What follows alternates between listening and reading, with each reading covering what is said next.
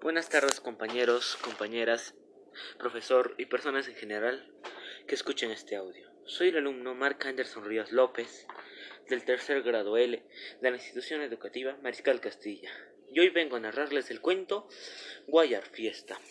Los primeros capítulos nos ofrecen los hechos históricos dinámicos que vamos a seguir. Se habla que en un tiempo un pueblo llamado Puquio aledaños eran de la propiedad del pueblo de Aindius, los mismos que fueron invadidos tiempos después por los Mistis, que eran gente blanca y mestiza.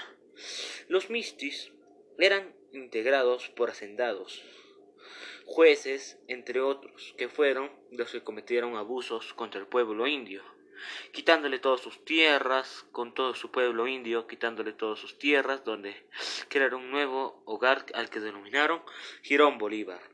Después de que les quitaron sus tierras, la gente de Puquio aprendieron a defenderse de pleitos, comprando a los jueces, aprendieron también a que escribanos, a notarios, cada Ainu se levantaba entero para defender su comunidad.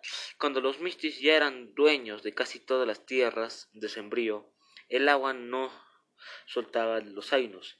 Igual que en otros tiempos, Baicos repartían sus turnos que riegue, cada cual en su Ainu, por el cual entraban a su pedir agua para que vivan en el Gilón Bolívar. Gracias.